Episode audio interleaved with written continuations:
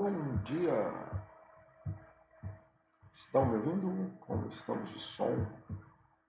Som, som.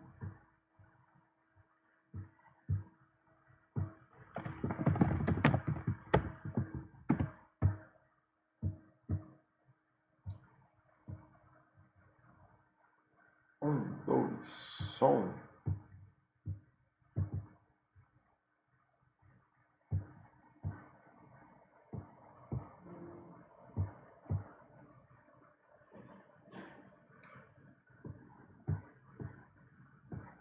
Bom dia, pessoal.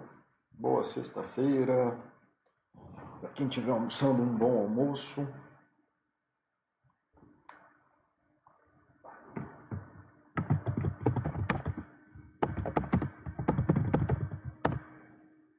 Bom dia, monstro. Bom revê-lo por aqui.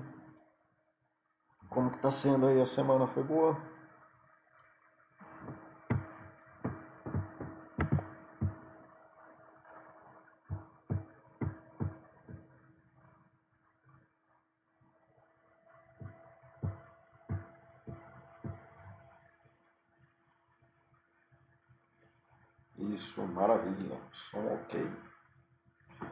Dia, pessoal. Dia 14 de maio de 2021. E hoje eu queria trazer, conversar com vocês sobre um, um tema que é bastante complexo, mas há muito tempo atrás a gente achou uma boa metáfora para falar dele, uma boa alegoria, e que talvez fique mais fácil Bom dia, Alisson. Som ok, obrigado pelo feedback. Jofeneu, bom dia, boa sexta, meu querido. É... E que é a questão da autorrealização. E aí, primeiro eu queria dizer por que isso é importante para mim. Tá? Porque essa é uma coisa muito comum na minha clínica ou quando na minha vida de ser psicólogo clínico das pessoas chegarem no, no meu consultório e falarem que querem construir coisas novas, querem ser felizes, querem ser criativas, querem ser é, e que e dizendo né, que o adoecimento delas é, é, causado por não conseguir ser dessa forma que elas se imaginam, né, de que elas têm ali, sei lá, uma autoimagem, sei lá como é que como é que poderia se falar disso, mas que elas têm os desejos, que elas têm a vontade de participar do mundo de uma forma diferente que elas não conseguem, e geralmente essas formas são formas que envolvem a, o agir da pessoa no mundo, que envolvem elas produzirem coisas no mundo, que envolvem elas mudarem as situações das coisas do mundo. E e é muito difícil porque a pessoa está tão focada nisso que ela não consegue compreender por que, que ela não consegue agir dessa forma. Por que ela não consegue ser criativa, por que ela não consegue ser estudiosa, por que ela não consegue ser produtiva, por que ela não consegue criar um novo empreendimento, alguma coisa nesse sentido. É... E isso, esse termo, ele casa muito com uma coisa que muita gente conhece, né, porque virou uma teoria famosa na administração, com a pirâmide de Maslow. E eu queria trabalhar esse caminho de como que nós nos tornamos pessoas que somos capazes de, de produzir coisas no mundo, de produzir coisas no mundo que satisfaçam as nossas vontades, é, a partir da metáfora da, da pirâmide de Maslow e tentar explicar para vocês como que funciona o esquema em que ela se propõe a tentar a tentar atacar, ou a forma que ela tenta atacar. Deixa eu ver aqui, Alisson. Parece que tem a ver com o sentir o valor só quando percebe a própria contribuição pelo mundo. É alguma coisa nesse sentido, Maslow. É bem, é bem, oh, Maslow, Alisson. É bem nesse sentido mesmo, de que a pessoa sente que está fazendo um negócio que é dela, né? Que é a autorrealização. É a capacidade de realizar coisas por si mesmo, né? Por isso o auto. E quando Maslow trouxe isso, ele trouxe mostrando mais ou menos como que funciona isso é, numa ideia de hierarquias, mas eu não vou usar exatamente a teoria, eu não vou usar exatamente a teoria do Maslow, eu só estou usando a pirâmide de Maslow como metáfora para poder falar né, que tem muita sinergia tal, mas a, a teoria dele é mais complexa do que interessa aqui para os propósitos do que a gente está conversando. Tá. Então, é, podemos começar aqui já, então. Então tá, então é isso, né? O que eu estou tentando trazer para vocês hoje é esse caminho para a autorrealização.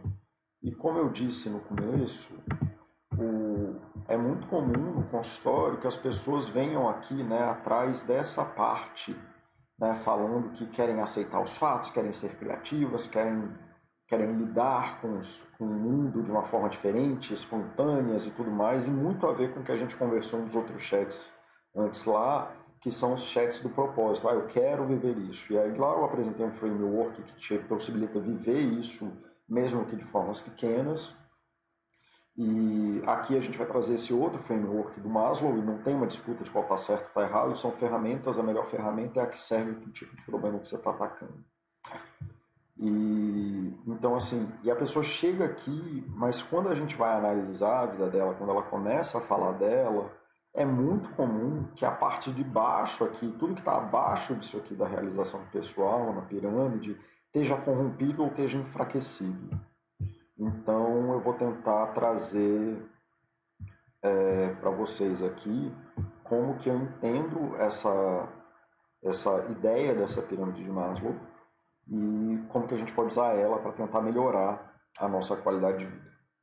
Então, assim, tem algumas características da pirâmide que ela não é exatamente uma escadinha, assim, não existe um impedimento real para que se você tiver com algum problema na base, você não consiga viver o topo dela. Você pode viver, só que vai aumentar o risco, vai aumentar, o que que aumenta? É a sua dificuldade de lidar com essas outras partes, então, assim, você pode muito bem estar tá super ok em amor e relacionamento e super mal de grana. Isso não é um problema per se.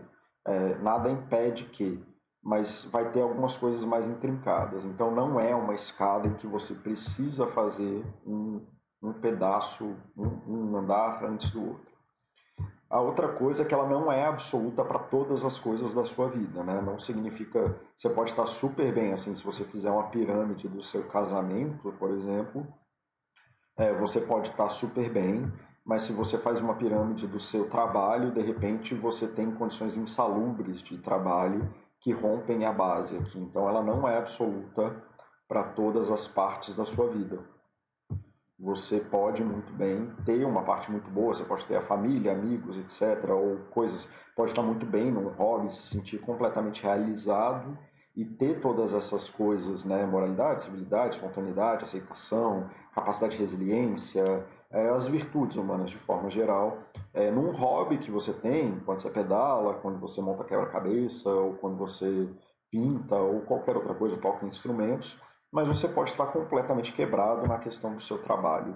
Então ela não é absoluta. Você pode ter várias dessas pirâmides funcionando de formas diferentes, tá bom? E então assim, acho que entendendo isso dá para entender um pouco melhor. Vocês já conhecem a pirâmide, né? O pessoal que trabalha em corporação geralmente deve ter, já deve ter entrado em contato, mas é, eu vou tentar trazer essa interpretação aqui.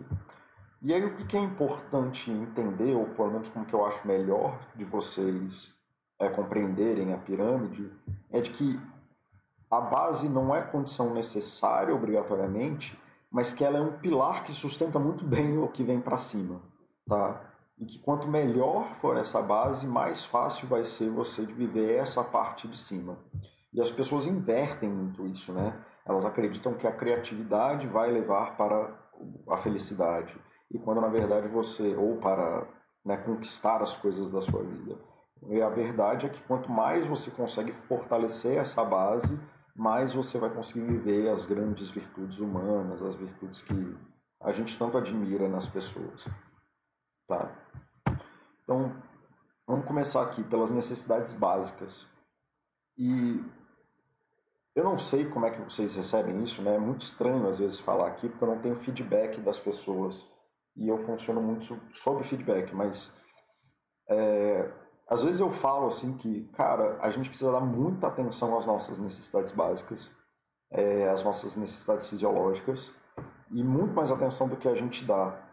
E pelo, pelo meu contato com a clínica, assim, eu não sei quantas vezes eu tenho que explicar para as pessoas que elas precisam dormir, elas precisam comer direito, elas precisam é, achar espaços em que elas consigam, às vezes, respirar com calma, sentarem com, é, correndo, é, enfim, coisas básicas da, da fisiologia mesmo. E isso não é da clínica só, vira e mexe aparece lá no fórum da Baster, da Baster.com, um, alguém comentando alguma coisa assim, ah, tô com problemas no sono. Aí quando você vai ver, o cara tá trabalhando 14 horas por dia, né? Estou cansado à meia-noite, não consigo estudar. O que eu faço? Dorme, cara. Dorme. É isso que você faz. Né? Estou com fome às 4 horas da tarde. O que, que você faz? Come.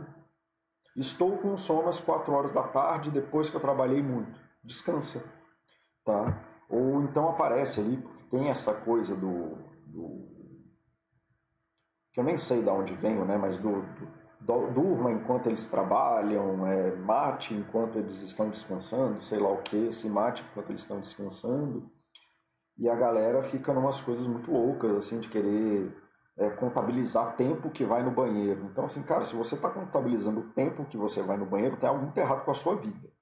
Tá? Se você não consegue dormir, se você está contabilizando a tua hora de sono, é um grande sinal de que você tem que parar é, para dar uma olhada bem grande assim, no que, que você está fazendo, porque provavelmente você está corrompendo a tua estrutura. E a parte mais frágil da tua estrutura, que é a base da pirâmide. E isso, a conta fisiológica chega. Ela sempre chega. Tá? Essa é uma assim, tem coisa que dá para fazer, tem coisa que não dá. Né? Às vezes me perguntam quando a gente for falar aqui do, da coisa de amizade, ah, precisa ter amigo, precisa ter família. Essa aí até dá para negociar uma parte ou outra, mas cara, segurança, a, a parte da fisiologia, se você dá mole nela, a conta vai chegar. Eu nunca vi falhar. Aí a pessoa fica estressada, briga, arruma treta de trabalho, perde emprego por conta disso. Então, assim, muita atenção, muita atenção. As necessidades fisiológicas são inegociáveis. Você precisa dormir, você precisa comer, você precisa beber água e comer direito, né? Você precisa de sexo, você precisa ir no banheiro com tranquilidade, você precisa ter espaço para respirar em paz, sentar em tipo, você precisa ter espaços de calmaria, estar num ambiente. Ah, mas eu só funciono, eu gosto de estar em ambientes estressantes. Então você precisa é, ter espaços que você controla que não há estresse. Você não pode viver continuamente em um ambiente estressante. Se você sai do trabalho estressante, pega o trânsito estressante para chegar numa família estressante, vai dar merda em algum momento. A conta vai chegar.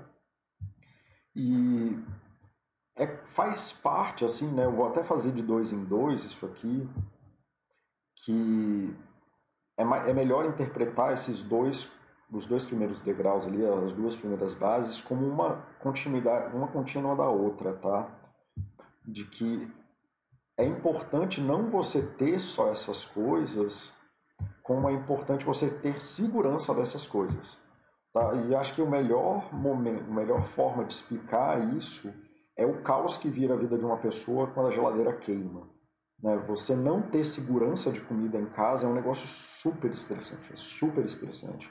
E é por isso que a gente fica estressado. Caraca, mas aí a geladeira queimou, e se eu vou ficar sem comida, como é que eu vou fazer? Eu vou precisar ir no mercado, não vou conseguir guardar comida.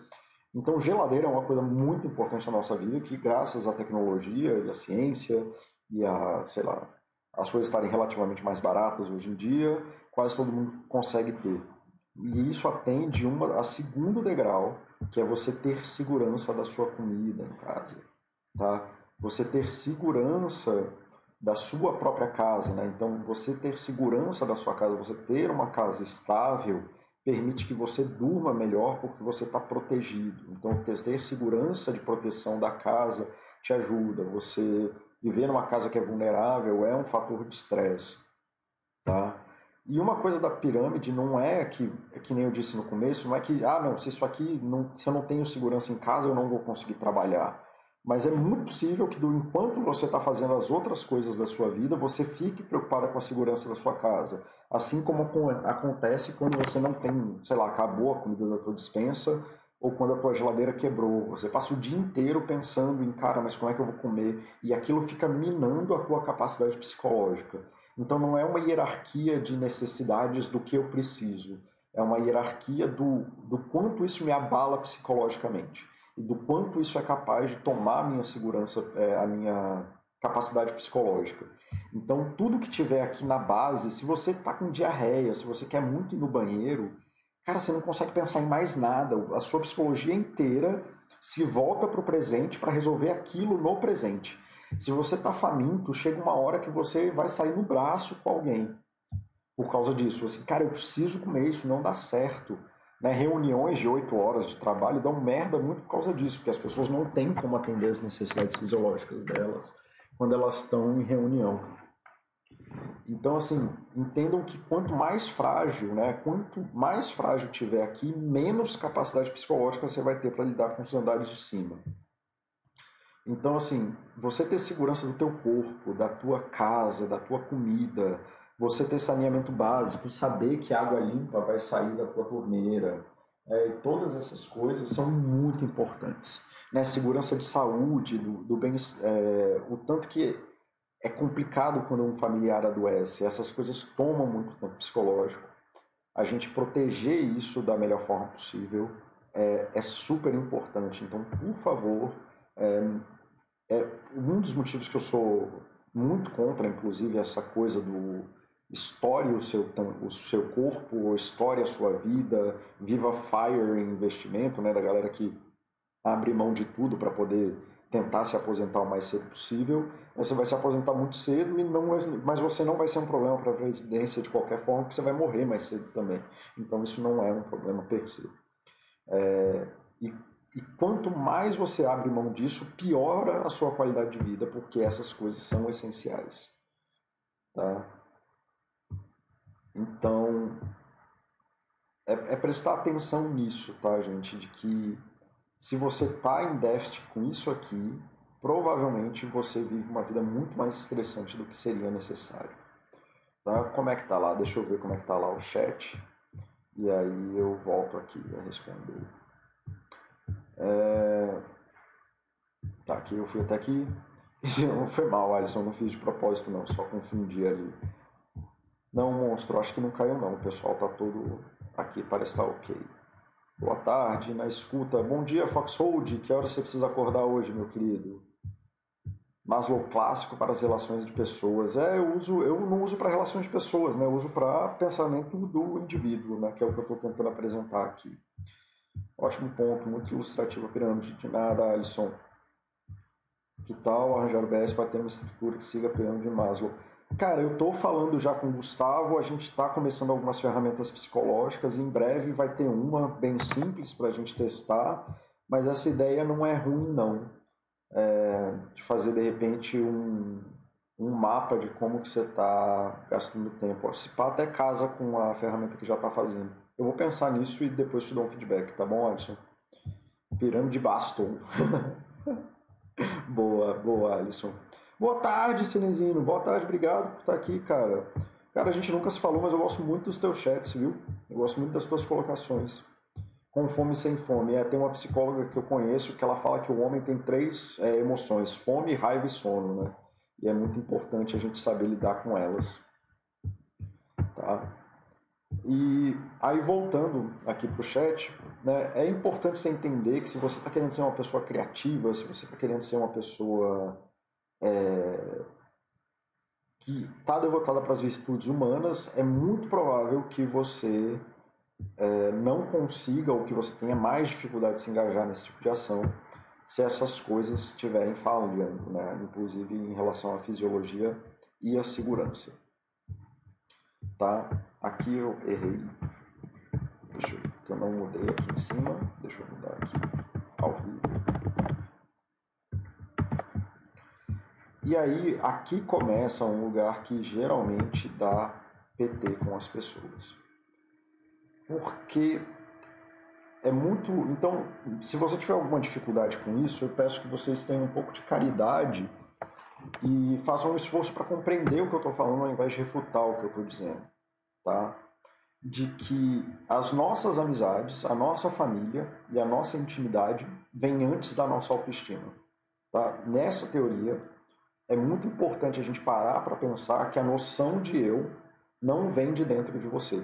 A noção de eu, ela vem como uma parte, né? Ela, ela existe dependendo das situações de amor e de relacionamento que você vive, de amizade, família, intimidade sexual, e não apenas essas, mas tantas outras.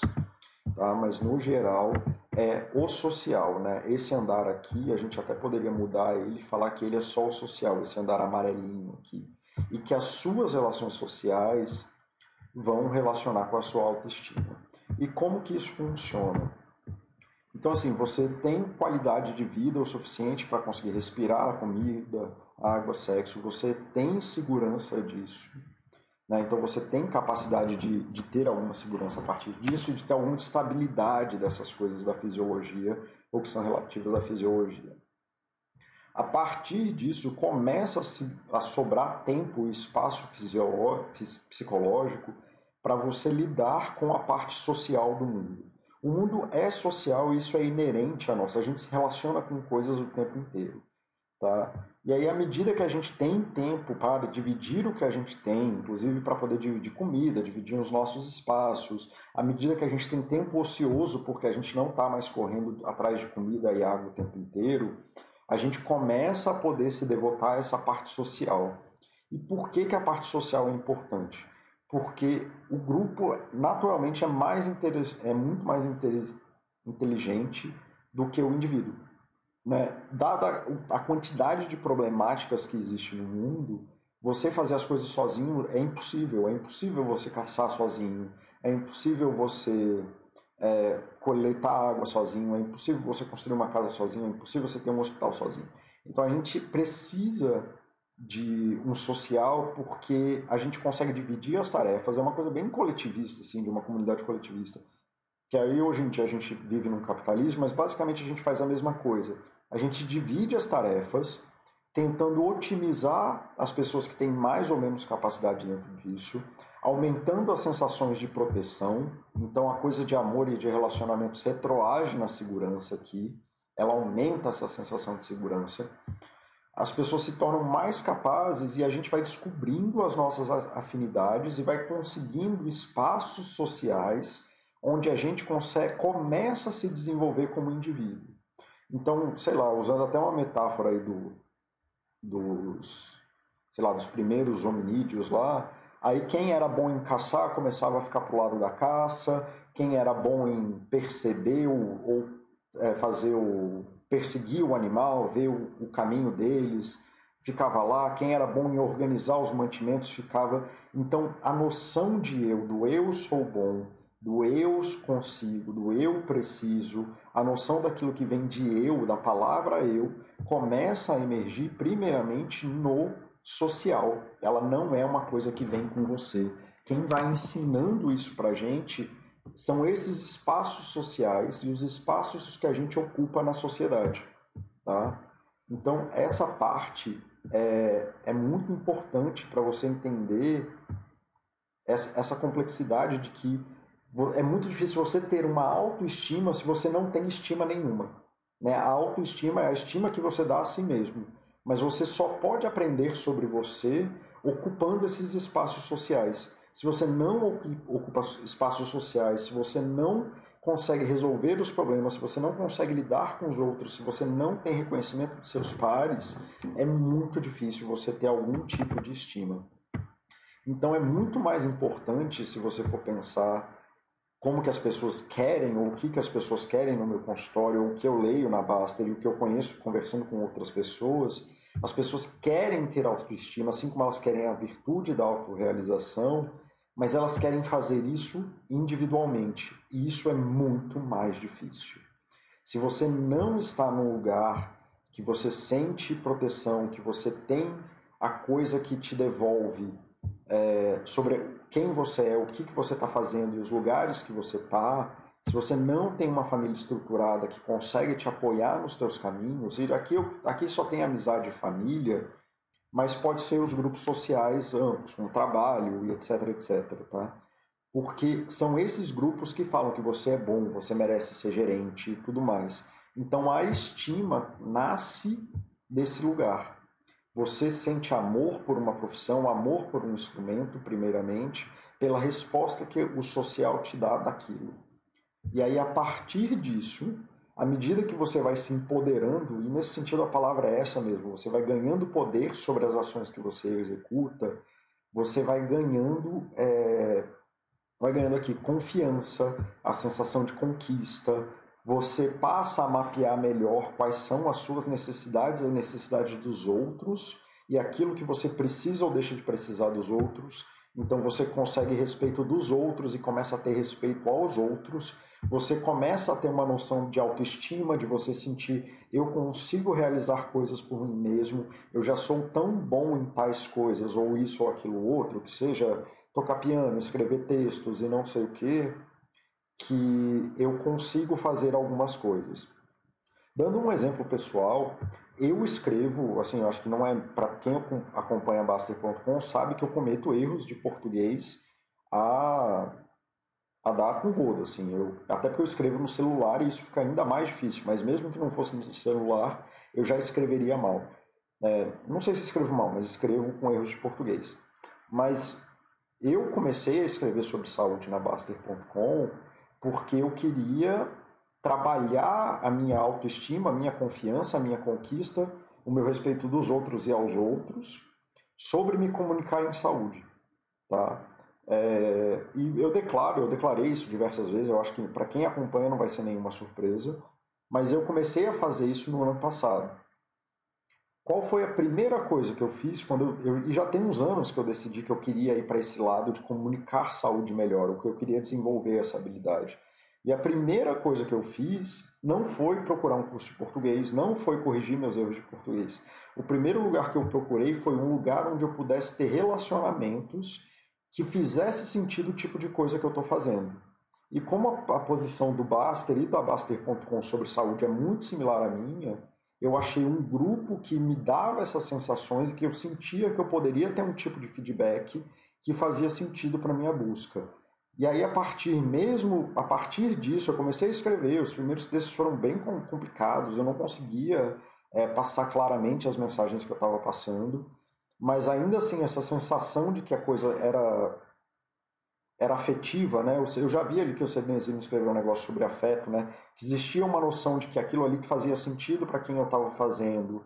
Eu consegui ficar um ano escrevendo esses textos e publiquei, sei lá, tantos textos, ao ponto de que agora, mesmo com os erros de português, mesmo com a, as dificuldades inerentes da Baster, que é o site é meio poluído, né? E tudo mais, é, eu tenho uma sensação de autoestima, eu tenho uma sensação de confiança de conquista ao ponto de que eu estou aqui dando esse chat para vocês, coisa que eu nem imaginava que seria possível no ano passado.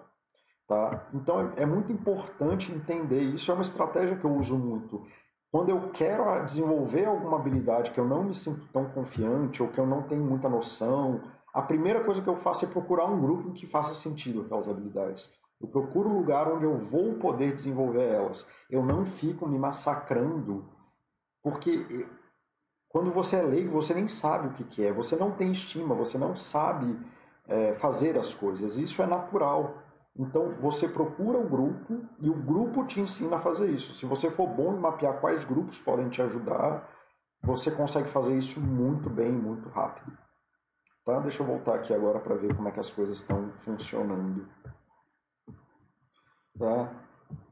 Putz, Arga Brutus, esse é um, chat é um tapa na cara toda semana. Eita porra, isso, pô, desculpa, não sei se é bom ou ruim, é, mas espero que esteja sendo significativo para você, que é o que eu acho que eu entendi disso aí. Foxhold, beleza, Foxhold, obrigado por estar comigo, cara, de verdade. O estilo vai até o fim eu te mando um aviso antes de acabar. Oi, Cenezino, tá de férias na sexta e conseguiu aparecer. Acho que foi um dos que eu mais gosto. Que bom. Porra, obrigado, Cenezino, obrigado muito.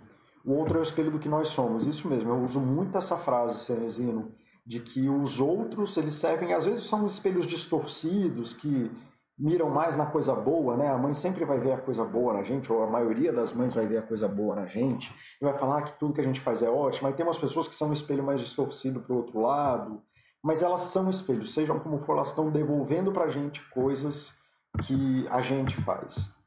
E é onde nos enxergamos. Um amigo meu, psicólogo psiquiatra, com quem me tratei, dizia o seguinte: vamos ver, o ser humano precisa mais de afeto do que de oxigênio.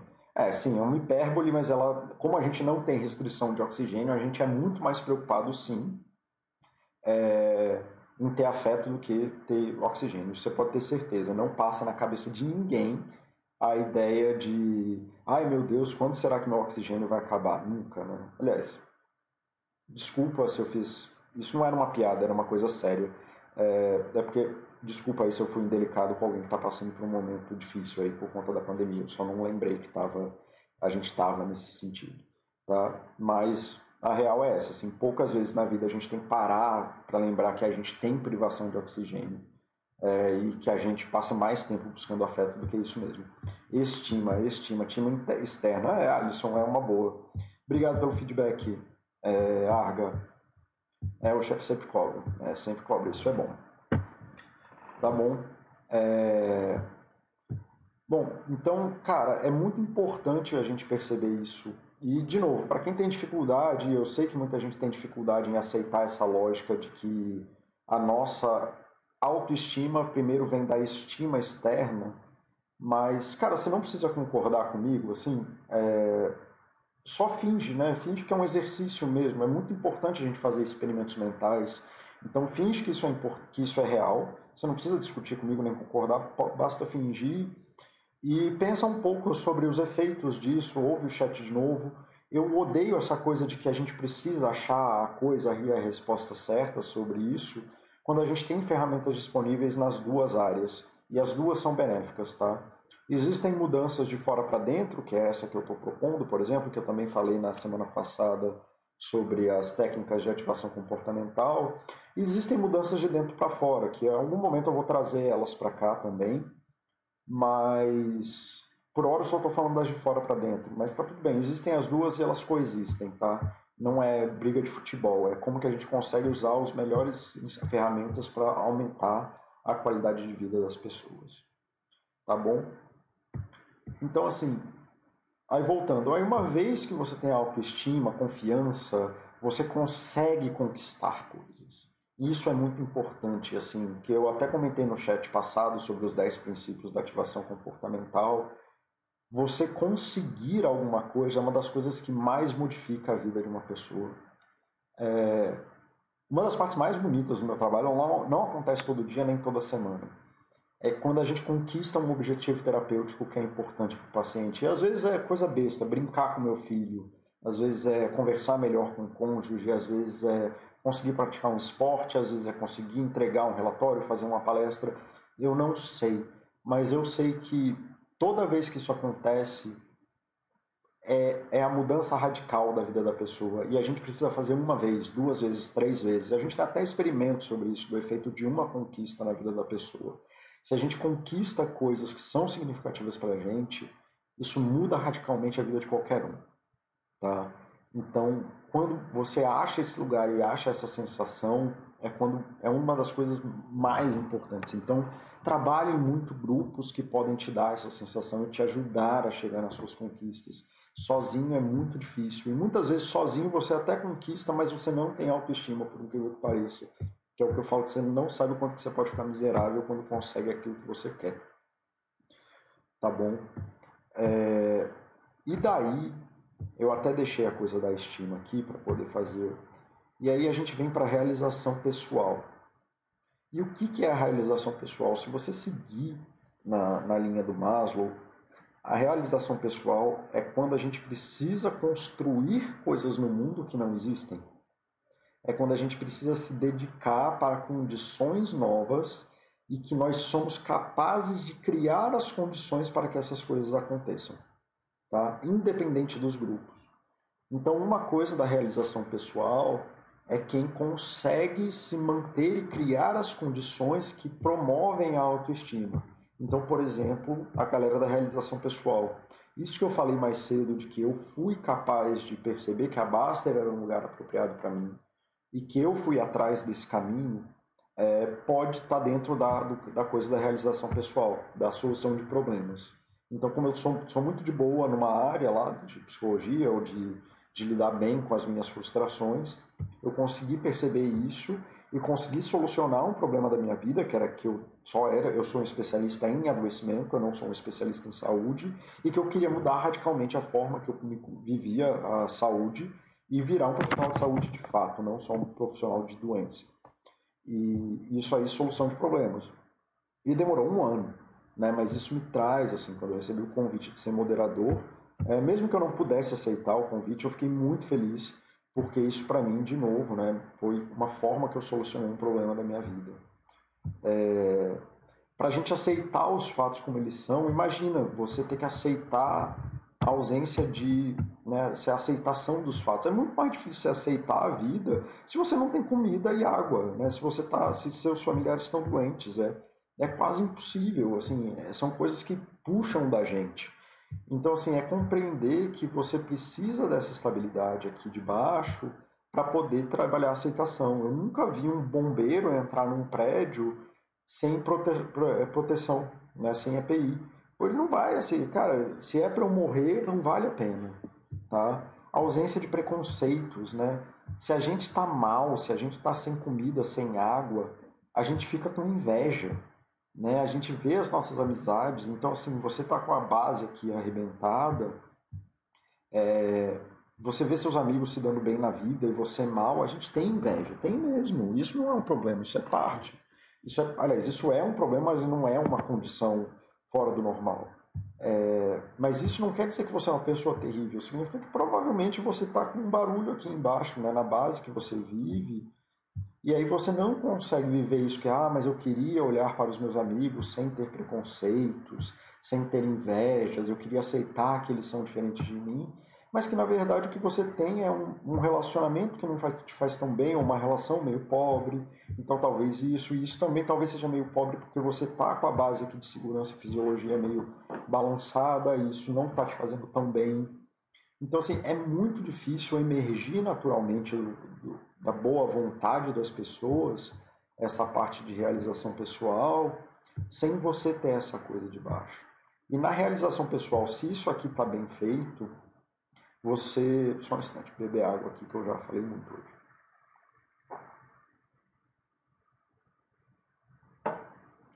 Se essa parte aqui está bem feita, você consegue fazer a parte, o, o que é mais importante, que é sobreviver sem ser afetado pelas necessidades básicas aqui. Sem, então você consegue devotar a vida para a criatividade. Qual é o problema de criatividade? É porque você vê lá um, um, uma obra do Picasso, do Dali, do Michelangelo, você fala, porra, como o cara é criativo e não sei o quê. Mas você não viu o tanto de trabalho que ele teve que jogar fora. O Cenezino está aí hoje, o Cenezino vê muita música e pelo jeito tem contato com muito músico, ele sabe o tanto que músico joga a letra fora, que tem uma pilha lá de, de músicas e de letras que nunca vai usar na vida, né? o que é normal. Então, criatividade envolve muita frustração, muita frustração. E se você não tem isso aqui bem estabelecido, é muito mais difícil você viver essa frustração. Aqui na moralidade, que eu estou usando os exemplos que estão aqui escritos, mas são, pode ser qualquer coisa que seja significativa para vocês, tá? a moralidade. Então é muito difícil ser moral, você ser civilizado no trânsito de São Paulo. É muito difícil, porque aquilo é uma merda. Né? Então, assim, é importante vocês perceberem que, ah, mas eu fico sempre estressado no trânsito. Muito possivelmente porque você está aqui na parte da segurança vivendo com um cronômetro na tua cabeça que você não pode perder uma hora do teu dia no trânsito, porque senão isso caga seu sono, senão você não come direito, porque senão você se atrasa para algo que é importante, você bota em risco sua família, sua amizade, etc, etc, etc. E é muito difícil você viver essa parte de cima da moralidade, de ser civilizado.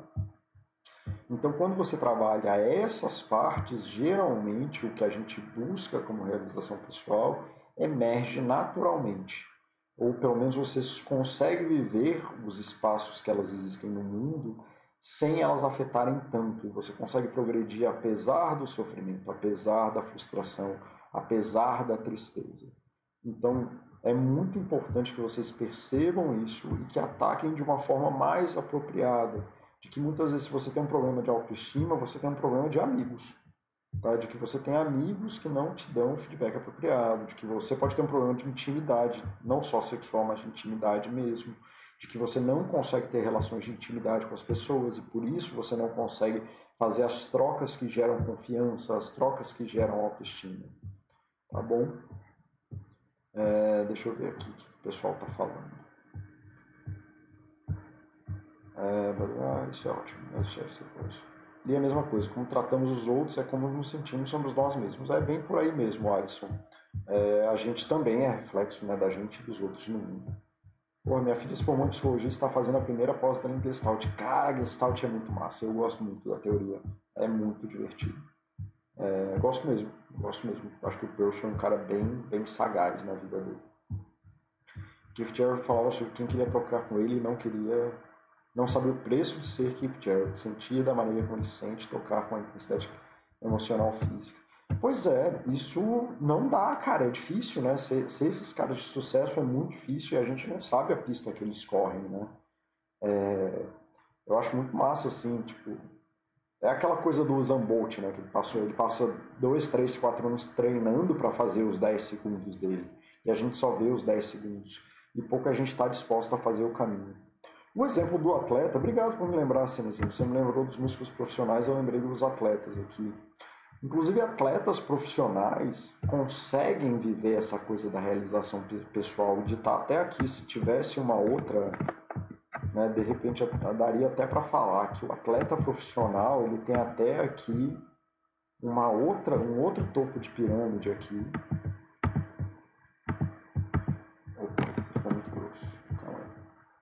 Atleta profissional ele tem aqui, aqui isso aqui vai dar que ele daria para dizer que ele tem até um outro, um outro topo de pirâmide aqui. Né? Vamos supor que é esse lugar aqui, que esse lugar é, a gente vai chamar aqui de fazer o surreal.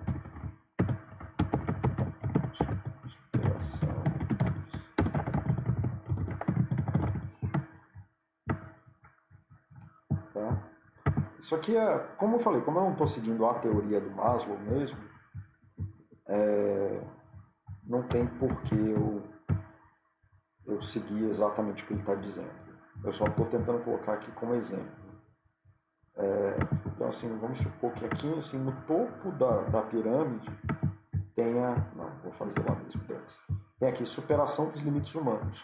E se para você, pra, se você for ver como que é a vida de um atleta, basicamente tudo que é a pirâmide aqui embaixo, então aqui, né? A gente está falando disso aqui. Aqui em cima é a superação dos limites humanos.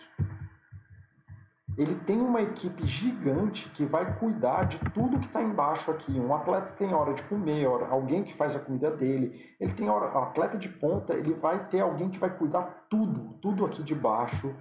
Os treinadores vão mandar ele ter tempo para amizade, para família, para poder fazer sexo eles vão ter um grupo de autoestima que vai lá, que trabalha com eles e não sei o que, que confia, que conquista, que todo mundo conquista junto. E aí eles vão fazer os trabalhos aqui de, né, obviamente, se você é um atleta, você vai precisar trabalhar isso aqui, a criatividade, vai poder, vai ter tempo para se devotar aos problemas humanos, você vai ter tempo para fazer isso tudo, e aí sim você consegue superar os limites humanos. Mas é muito difícil, cara, alguém que está numa situação de fome fazer alguma coisa super, super. Ah, acontece? Acontece. Mas isso não vai acontecer com frequência. E muito pelo contrário, é uma coisa que eu bato aqui na tecla muito, na Basta, de que o pessoal fala, ah, mas não sei quem era miserável, vivia, miserável no sentido de vivia uma, uma condição de miséria mesmo e conseguiu e fez assim, fez assado. Cara, esse é o cara ponto fora da curva. A maioria das pessoas que estão em situação de miséria morrem. Tá? Então, assim, aí de vez em quando aparece um que faz uma coisa muito grande. E aí supera os limites, apesar de tudo. Apesar de não ter é, um cuidado forte com a fisiologia apesar da ausência da situação de segurança, apesar de estar sozinho, apesar de se sentir um merda, apesar de não, não conseguir fazer quase nada de. Aí vai lá e espera, tá? Esse cara é o. Nem ele sabe o que ele está fazendo. Tá? Mas a maioria, a grande maioria das pessoas vai morrer.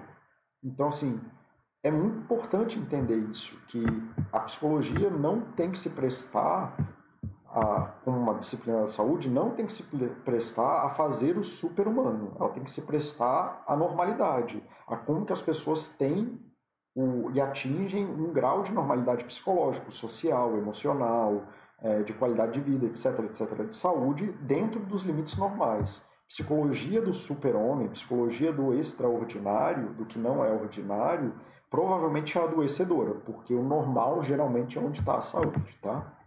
Então, assim, é, tenham em mente assim que para a pessoa viver, para conseguir fazer coisas, ela vai precisar muito, muito desses andares de baixo aqui. E um atleta profissional quase que com certeza tem uma equipe inteira que sustenta essa parte de baixo para ele. É, que tantas lesões, inclusive físicas, se provocaram impedir de tocar e que ele amava, mas fazia na vida, é isso mesmo. Artistas e atletas de alta performance é um grande sacrifício, renunciar muitas coisas importantes em relação à família. Sim, mas ainda assim, o apoio familiar fica muito. tá lá, assim, né? Não precisa ser um apoio familiar no sentido direto da coisa. A gente viu lá, postaram do cara que tá fazendo um Ironman todo dia, esse cinezinho, eu não sei se você viu. Mas tem um cara aí que vai fazer 100 dias, ele vai fazer um Ironman todo dia ou alguma coisa nesse sentido. E a família inteira apoia ele, vira e mexe, vem a galera na rua correr com ele, aí a, ele está lá correndo e a filha dele pedala com ele. Então, assim, existe um apoio familiar que está reconhecendo o que ele está fazendo. Isso é super importante e se pá, às vezes ele ali no meio do desespero do que ele está fazendo, só isso salva ele. E sem o apoio da família seria muito mais difícil.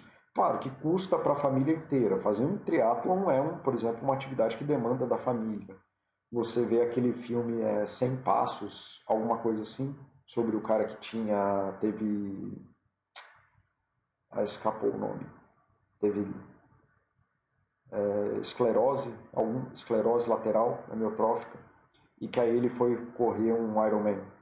É, o tanto que a família é, foi importante ali para ele, né, para ele conseguir fazer aquilo. É muito bom.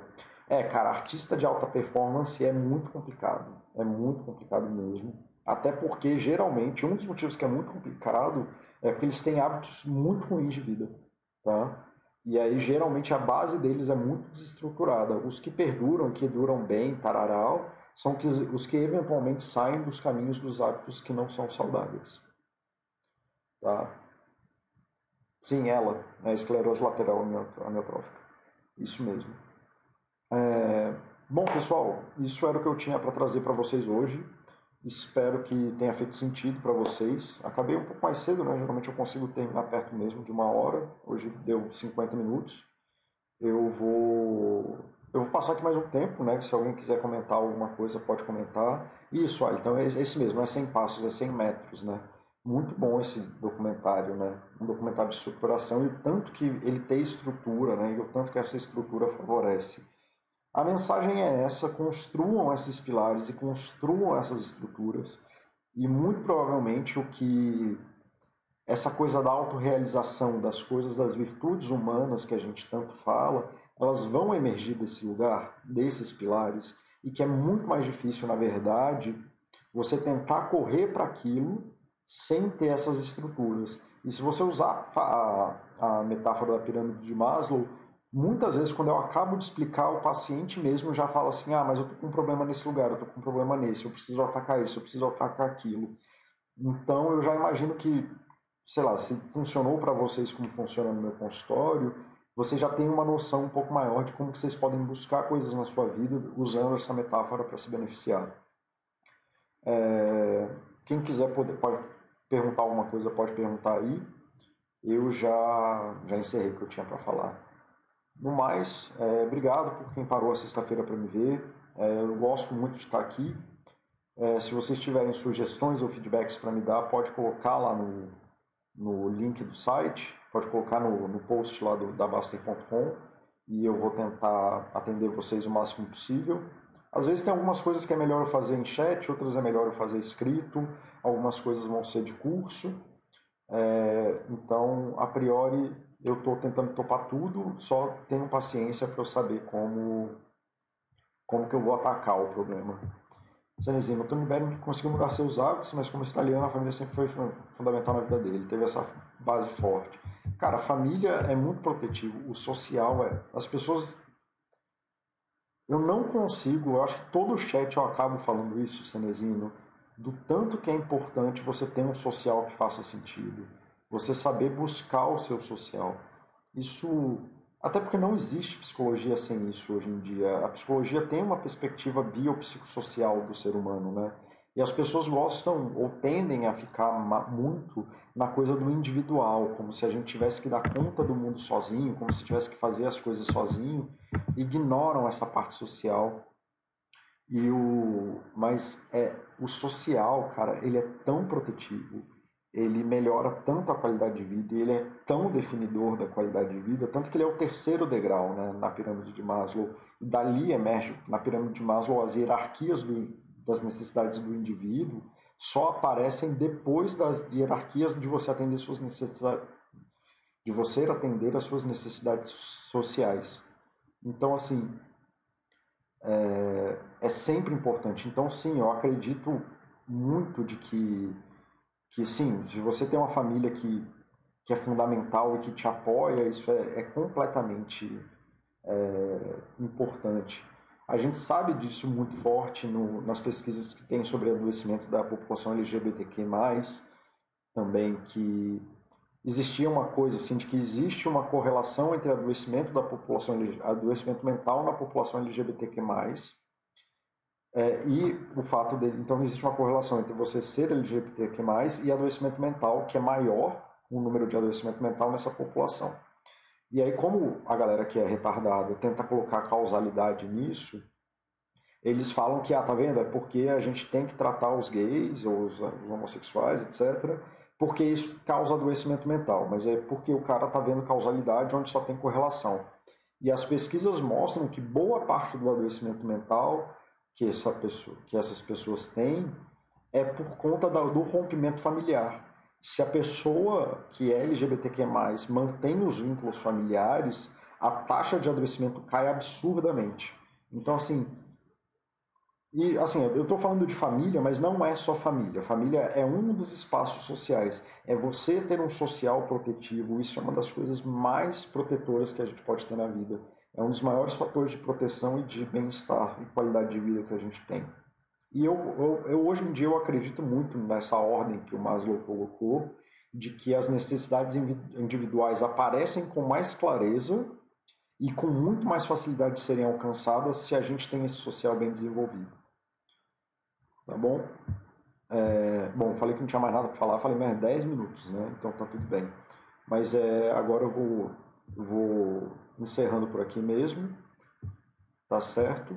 É, boa noite, boa noite, boa tarde a todos. É, obrigado por terem parado nessa sexta para me ver, para me ouvir. Bom fim de semana para vocês. É, e a gente se vê semana que vem. Tá? Me deem feedback, se tiverem sugestão de tópico, podem colocar lá no site. Tá certo, galera? Abraço, tchau, tchau.